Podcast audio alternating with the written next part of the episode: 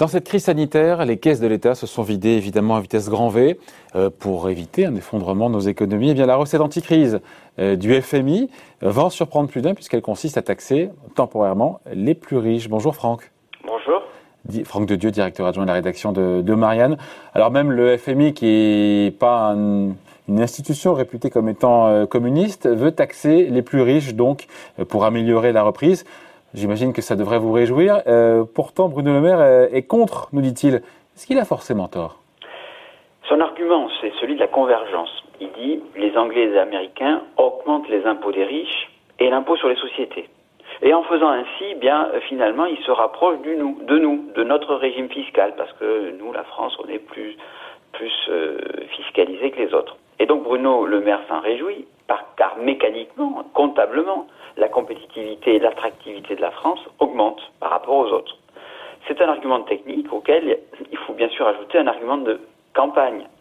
Pour ne pas se mettre à dos euh, l'électorat de droite, par exemple l'électorat LR, il y a le profil de Xavier Bertrand qui se, euh, qui se dégage à l'horizon, ben, il ne pouvait pas revenir sur l'idée d'un ISF, d'augmenter euh, l'impôt sur les sociétés, qu'il a lui-même déjà baissé en début de mandat.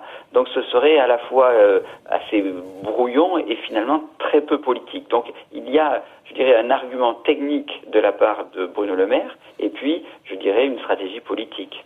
Ah, donc Politiquement, ça peut s'entendre, peut-être se comprendre pour certains, mais économiquement, Franck D'abord, d'abord, permettez-moi, David, de, relever un élément un peu cocasse. C'est-à-dire que c'est les pays de la libre entreprise par excellence, dont il fallait à tout prix, à tout prix s'inspirer, s'incliner à la japonaise, euh, qui décide d'augmenter les impôts. Alors, d'un seul coup, il ouais, mais je pardon, avec des taux d'imposition qui sont beaucoup plus bas que les nôtres.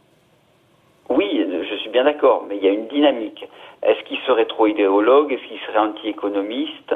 Anti-économique Johnson, Biden, qui, entre nous, ne sont pas du même bord politique, hein, euh, et qui pourtant euh, pratiquent la même politique fiscale, ont compris en fait qu'un pays qui prospère, eh bien, euh, c'est un pays où il doit régner une forme de paix sociale. Et je pense que c'est l'argument du, du FMI aussi.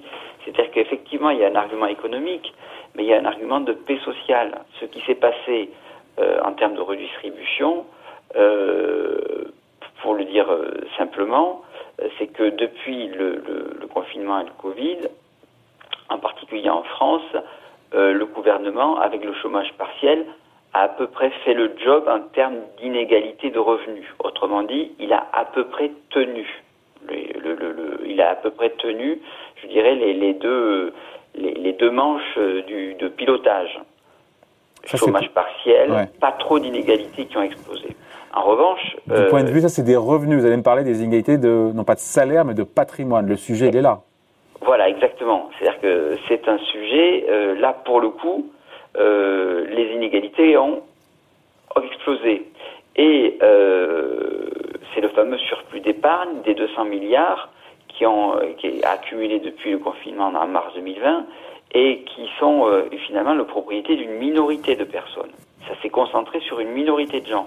Sachez qu'il y a des modestes, euh, des ménages très modestes qui ont même puisé dans leurs réserves. Donc non seulement ils n'ont pas épargné, mais en plus de ça, ils ont dû puiser pour euh, quelque part survivre. Bon, alors pour établir les équilibres, et c'est là où je pense qu'on peut être critique à l'égard du gouvernement, peut-être pas dans sa politique à l'égard des inégalités de revenus, mais à l'égard de sa politique euh, d'inégalité sur les patrimoines, c'est que euh, il faut actionner le levier de la fiscalité sur le capital. Et c'est ce que fait finalement, dans une certaine mesure, euh, Johnson et Biden, et ce qu'on recommande le FMI. Or, en France, ben, on a l'impression que c'est l'inverse qui se profile.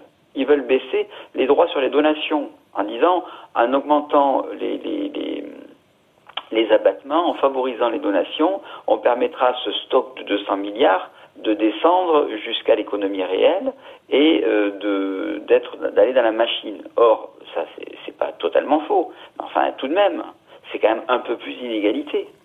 Euh, et donc l'idée finalement de se dire pour la pour redistribuer cette pour redistribuer cette cette manne, euh, ne passons pas par les donations qui favorisent les, les, les, familles. Ouais, c'était les petites donations de quelques milliers d'euros. Hein qui était dans le viseur du gouvernement en termes de défiscalisation. Oui, mais euh, il se trouve que vous avez la plupart des, des, des ménages qui ne paient pas l'impôt sur les successions ou l'impôt sur, euh, sur hmm. les, les, donations. Vous avez quand même des abattements qui sont élevés. c'est juste. Mais euh, Franck, est-ce que tout ça n'est pas symbolique? Parce que économiquement, euh, on va pas se mentir, les chiffres sont têtus. On va pas rembourser la dette en taxant les riches. Hein. L'équation ne tient pas. Ça, je suis bien d'accord. C'est l'idée de se dire, il n'y a qu'à augmenter la taxation des riches et puis vous verrez. Non, absolument pas. Euh, le l'ISF, le, faut rétablir l'ISF mais ça, ça, ça représente euh, 4 milliards d'euros. Bon, euh, par rapport au surplus de la dette, c'est rien du tout. On peut même le doubler l'ISF. Ça ne remboursera pas du tout la dette. Donc, euh, on est quand même dans quelque chose qui est peut-être pas que symbolique, qui est aussi une question de paix sociale. L'idée que le gouvernement euh, prend en compte les inégalités de patrimoine et que le patriotisme de la part des, des, des familles les plus fortunées euh, ou des personnes les plus fortunées, eh bien c'est aussi quand même de mettre la main à la poche et de partager avec leurs compatriotes. Donc il y a, cette idée-là, elle n'est pas simplement symbolique. Elle, elle, fait aussi avancer une société qui, au fur et à mesure, se traduit par euh, une efficacité. Bon. Euh, Après, la dette, il faut la rembourser. Hein. Alors, voilà, la dette, il faut quand même la rembourser. Euh, bon, on sait très bien que lorsqu'on augmente l'impôt, euh, ça ne marche pas. Enfin, jamais on a remboursé la dette en augmentant les impôts. Peut-être à un moment, l'Angleterre au XIXe siècle, elle a augmenté euh, les impôts. Euh, il se trouve que ça a été plutôt euh, d'abord très inégalitaire.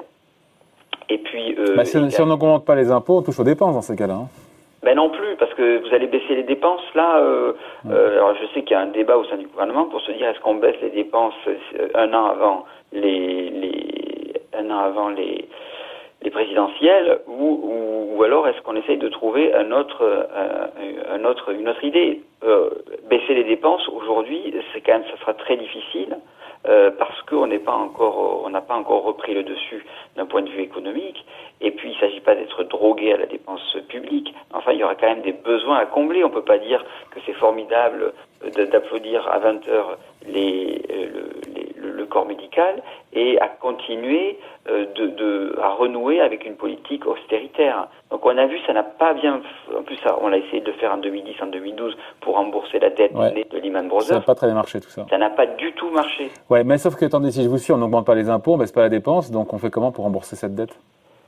Ben, euh, c'est, on, s'inspire de l'histoire, on regarde un peu dans le rétroviseur et on se dit mais comment on a fait pour rembourser les dettes dans l'histoire, en particulier les dettes de guerre? Eh bien, on, l'a fait grâce à l'inflation. Donc l'inflation, ça consiste. Ouais, mais c'est pas un bouton l'inflation sur lequel on appuie et qui. Ben, je suis bien d'accord avec vous, mais c'est ça le débat. Le débat, c'est celui-là. C'est que aujourd'hui, on parle de tension inflationniste. Bon, la hausse des prix, elle se voit surtout dans les actifs boursiers. Elle se voit pas dans les prix, elle se voit pas du tout dans les salaires. C'est pour ça qu'au fond, derrière ce sujet de la fiscalité euh, des plus riches, on peut imaginer que c'est finalement une forme de piège pour ne pas poser des problèmes, pour proroger un système et de ne pas poser des problèmes qui sont de, nature, euh, je dirais, systémique. Le vrai changement de, pour créer de l'inflation, ce serait de changer de politique économique qui ne simplement qui ne reposerait pas sur des taux d'intérêt, euh, des taux d'impôt élevés, mais sur le choix d'augmenter les salaires. Oui, mais ça, on sait que c'est compliqué de le faire tout seul dans son coin. Il faudrait le faire au niveau de l'Europe dans ces cas-là. Probablement, vous avez raison, au niveau de l'Europe, mais ça commencerait par restreindre l'échelle de la concurrence. Parce que quand les patrons disent on augmente les salaires mais on est moins compétitif, ben, c'est pas totalement faux. Ils n'ont pas totalement tort, effectivement. Mais tout simplement parce qu'il va être compétitif dans un univers qui est ouvert aux quatre vents de la mondialisation. Donc effectivement, c'est quand vous avez des marges qui ne sont pas très élevées, ça pose un problème. Il faut mm. aussi l'entendre cet argument-là.